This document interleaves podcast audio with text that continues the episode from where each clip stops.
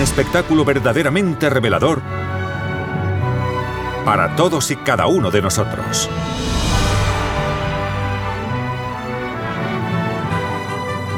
Es lo que has estado esperando. Ven a verlo al menos una vez en la vida. Compra tus entradas en shenyun.com. Hola gente libre, bienvenidos a En Primera Plana. El expresidente Trump ha pedido oficialmente que se investigue a la comunidad de inteligencia. Lo hace después de que hayan salido a la luz 14 informes por ahora que, basándose en documentos internos de Twitter, prueban más que de sobra que el gobierno y sus agencias, incluida el Pentágono, censuraron y manipularon a su antojo la información que circulaba en la red social. Trump, que se presentará presidente de los republicanos en 2024, se dirigió al nuevo Congreso, cuya Cámara de Representantes ha recobrado su partido recientemente. Dicho sea de paso, la Cámara, ahora de mayoría republicana, es la encargada de crear los comités de investigación del Congreso. Así que Trump les envió este mensaje. The now famous Twitter files have proven beyond all doubt los ahora famosos archivos de Twitter han demostrado más allá de toda duda que los funcionarios corruptos del FBI han estado coordinando una campaña masiva de censura, vigilancia y propaganda contra el pueblo estadounidense y, a decir verdad, contra mí. En el ejemplo más reciente y notorio, el FBI trabajó para impedir que se dijera la verdad sobre los crímenes de la familia Biden. Trabajaron muy duro para evitar que saliera a la luz toda esa corrupción antes de las elecciones de 2020. No querían que saliera ninguna información que perjudicar a la familia Biden. Amañaron las elecciones. Pero que censuraran el asunto del portátil del infierno es solo el punto de partida de la historia sobre la instrumentalización del gobierno en contra de la libertad de expresión. Debemos tener libertad de expresión en nuestro país y debemos tener una prensa justa y libre. Necesitamos tener elecciones justas y necesitamos tener fronteras. El nuevo Congreso debe celebrar de inmediato audiencias para investigar el papel que jugó el FBI y otras agencias federales en la censura de la libertad de expresión.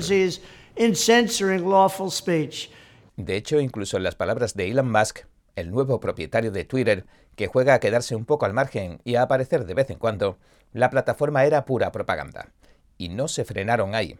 Recordemos que incluso en un movimiento sin precedentes, los ejecutivos de la compañía se atrevieron incluso a expulsar de la plataforma a Donald Trump cuando todavía era presidente de la nación más poderosa del planeta. Pues bien, ahora un montón de pruebas de la censura y de otras tantas ilegalidades están saliendo a la luz después de que Elon Musk, uno de los hombres más ricos del mundo, comprara Twitter. El multimillonario y nuevo dueño de la red social decidió hace algunas hace varias semanas para lavarse las manos y descargarse de responsabilidades sacar a la luz los trapos sucios de la plataforma que había comprado. En otras palabras, ha querido dejar claro que no tiene nada que ver con el pasado de Twitter.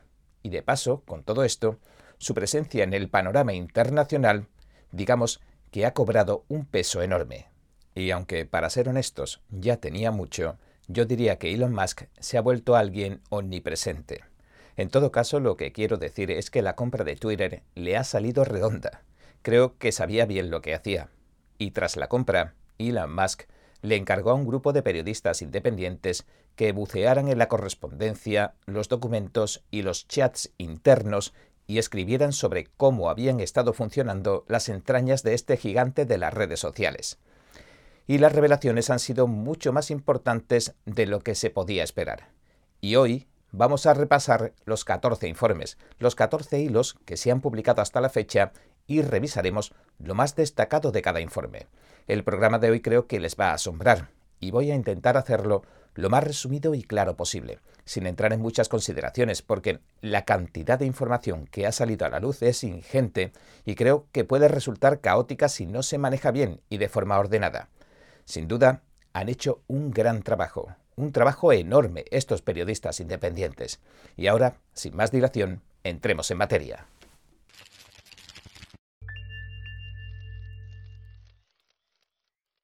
Tomaré como referencia los resúmenes de Matt Taibbi, el líder de los periodistas independientes, que publicó el primero de los ahora famosos archivos de Twitter el 2 de diciembre. El archivo, o el hilo, hacía referencia a una serie de documentos que demuestran por sí solos que la plataforma e instancias del FBI censuró las noticias acerca de la computadora portátil que dejó abandonada Hunter Biden en una tienda de reparaciones informáticas. Recordemos que se censuró toda la información relacionada y no solo en Twitter, sino en todas las grandes plataformas en el periodo previo a las elecciones de 2020, que ganó el padre de Hunter Biden, Joe Biden. Si se hubiera dejado circular la noticia y se hubiera hecho público el material que contenía la computadora y que incriminaba a la familia Biden en muchos supuestos delitos y escándalos, una gran cantidad de los que votaron en 2020 a favor de Biden habrían cambiado su voto a Trump, según reflejaron algunas encuestas. Twitter bloqueó la historia argumentando de forma caprichosa que violaba su política de materiales pirateados. Al mismo tiempo, los grandes medios de comunicación tachaban la historia del portátil de Hunter de desinformación rusa. Y después pasó algo curioso porque se retrasaba la publicación del segundo archivo de Twitter. Posteriormente, la periodista encargada de esa segunda publicación descubrió, para su asombro, que uno de los principales censuradores de Twitter, el antiguo asesor general del FBI y actual asesor general adjunto de Twitter en ese momento, Jim Baker, se estaba encargando de revisar los documentos que se entregaban a los periodistas. En cuanto descubrieron la causa del retraso, Elon Musk despidió a Jim Baker. Recuerdo que hicimos un programa completo centrándonos en este siniestro personaje y en cómo lo descubrieron. Pueden verlo en los vídeos anteriores. Y, como decimos, una vez subsanada la falla en la cadena de suministro de documentos, la nueva incorporada al equipo de periodistas, Barry Weiss, lanzó el segundo archivo de Twitter que trataba sobre las listas negras secretas de Twitter. La plataforma censuraba a la gente usando el eufemismo de filtrado de visibilidad. Los documentos revelaron que Twitter tenía una enorme caja de herramientas para controlar la visibilidad de sus usuarios. Tenían una lista negra para las búsquedas que usaron contra Dan Bongino. Tenían también una lista negra para las tendencias que usaron contra el Dr. Jay Bhattacharya de Stanford y tenían, digamos, una forma de configurar las cuentas para que no se ampliaran sus seguidores que usaron contra activistas conservadores como Charlie Kirk. Weiss mostró que un empleado de Twitter dijo, cita, Piense en el filtrado de visibilidad como una forma de quitar de en medio lo que la gente puede ver en diferentes niveles. Es una herramienta muy poderosa. Fin de la cita. En el tercero, el cuarto y quinto de los archivos de Twitter dejaron al descubierto cómo procedió la compañía para eliminar la cuenta de Trump cuando era presidente de Estados Unidos. El jefe de confianza y seguridad de Twitter, Joel Roth, se unió al FBI, al Departamento de Seguridad Nacional y a la oficina del Director de Inteligencia Nacional para hacerlo. Se reveló que la compañía estaba aplicando contra Trump su filtrado de visibilidad mucho antes de las elecciones. Michael Schellenberger otra incorporación al equipo de periodistas independientes analizó en la cuarta parte de los archivos de Twitter que la plataforma reconfiguró internamente sus reglas para que la suspensión de la cuenta de Trump se ajustara a sus políticas. La idea de Twitter consistía en cambiar su política de interés público para despejar el camino para la destitución de Trump. En otras palabras, Twitter y las agencias fraguaron un intento de golpe de Estado en toda regla. También hubo personas que no estuvieron de acuerdo con la decisión de censurar a Trump. Por ejemplo, un empleado que nació en China se mostró reticente.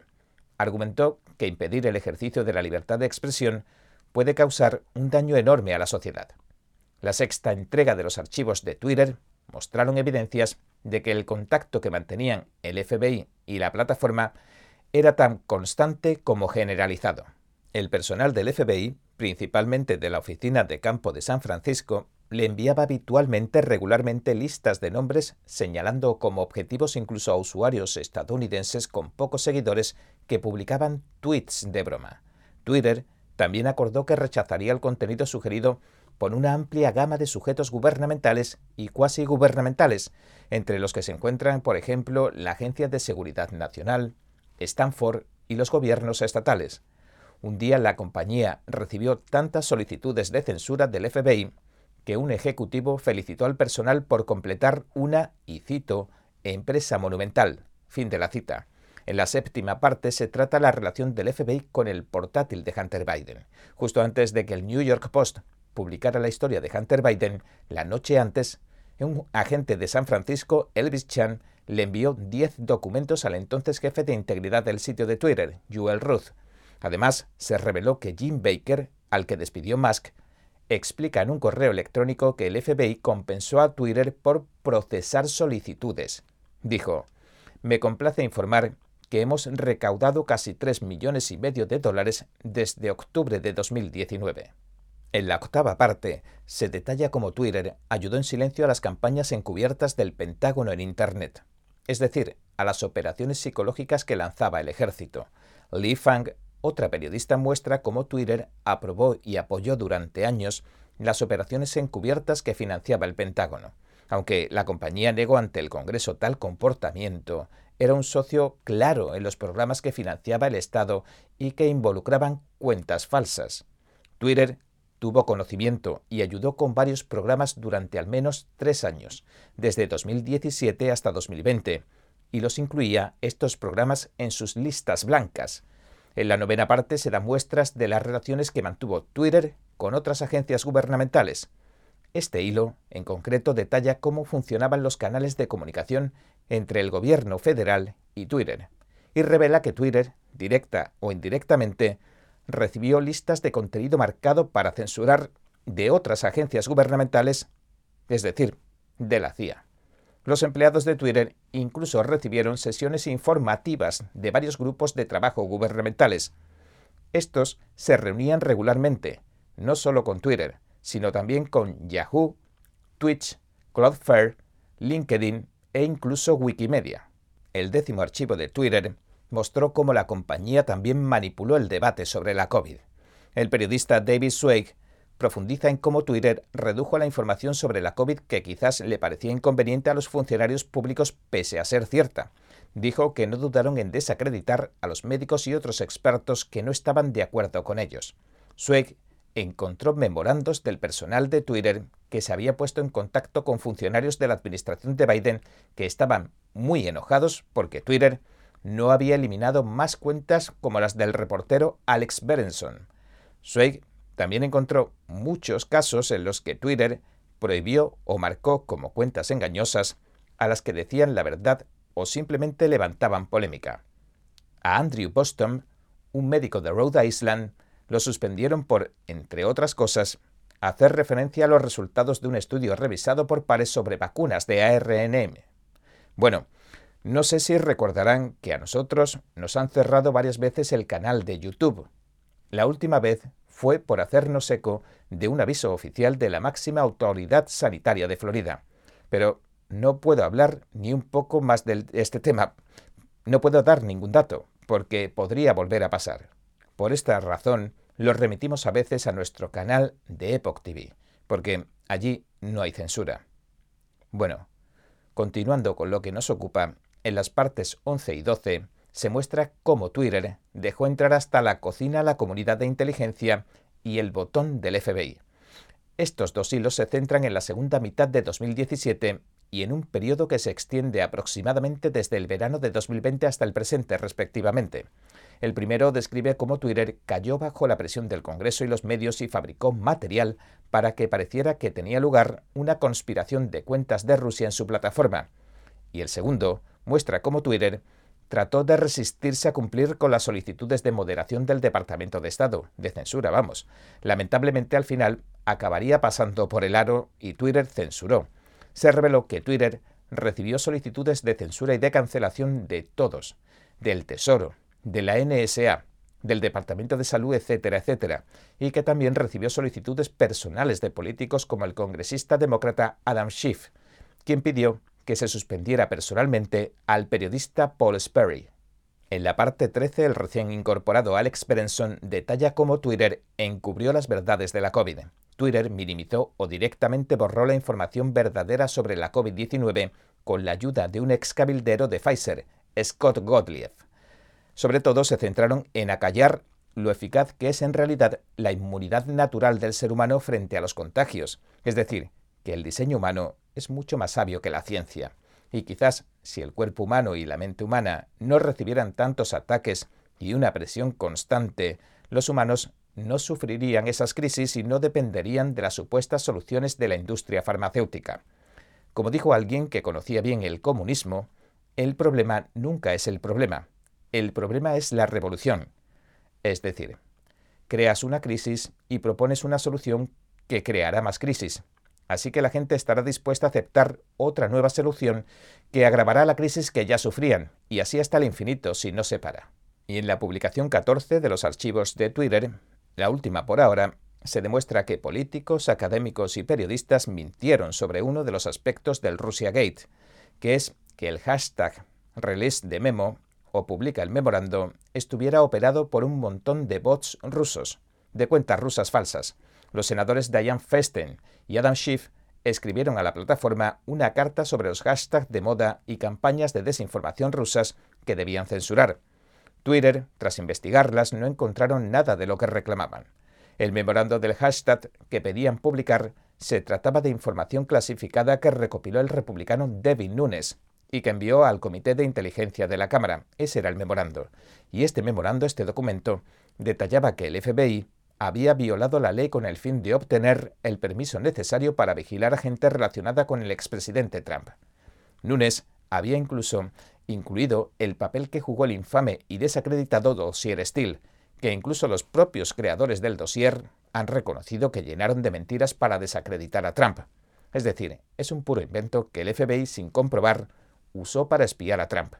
Posteriormente, el Departamento de Justicia avalaría que la información del memorando de Nunes era cierta. Sin embargo, los medios de comunicación, los grandes medios, con el apoyo de Feinstein y Schiff, lanzarían una campaña para ridiculizar a Nunes y generar la ilusión de que detrás del hashtag publica el memorando había bots rusos, cuentas falsas. Twitter sabía que eran usuarios estadounidenses por su parte, y aunque el ex jefe de seguridad de Twitter, Joel Ruth, no pudo encontrar ninguna conexión rusa con el hashtag, al final se acabaría sometiendo a todas y cada una de las peticiones de los demócratas. Por todo este escándalo, el presidente Trump, uno de los principales perjudicados de toda esta escandalosa trama, pide una investigación. Creo que mirándole el lado divertido, cabe recuperar una entrevista que le hicieron a Elon Musk hace algún tiempo. Oigamos lo que decía sobre todos estos asuntos, que ahora se sabe que son verdad, pero que los medios de comunicación, los demócratas, parte de la rama de la inteligencia y de los académicos, siempre han calificado como teorías de la conspiración. El multimillonario dijo lo siguiente. I mean, to be totally frank, um, almost every conspiracy theory that people had about Twitter turned out to be true. so, like, if, is there a conspiracy theory about Twitter that didn't turn out to be true? Uh, so far, they've all turned out to be true, and if not, uh, more true than people thought. Trump también dijo en el discurso reciente con el que abrimos el programa de hoy lo siguiente. Cuando sea presidente, recuperaremos nuestras libertades, recuperaremos nuestro país. Bien, y este ha sido nuestro episodio de hoy. Gracias por sintonizarnos. Si le gusta nuestro programa, por favor, no olvide darle a me gusta, suscribirse y compartir este vídeo con sus amigos y su familia, porque todo el mundo merece conocer los hechos. Una vez más, gracias por ver en primera plana. Nos vemos la semana que viene. Cada minuto que pasa, el mundo está cambiando vertiginosamente. NTD Noticias le trae información objetiva, veraz y sin agendas ocultas. Infórmese de los acontecimientos que impactan a Estados Unidos, Latinoamérica y el mundo, con los mejores análisis de expertos e informes especiales. NTD Noticias, periodismo independiente con los temas más relevantes que muchos medios no se atreven a reportar. Síganos en Epoch TV y el canal NTD en español, en Newmaker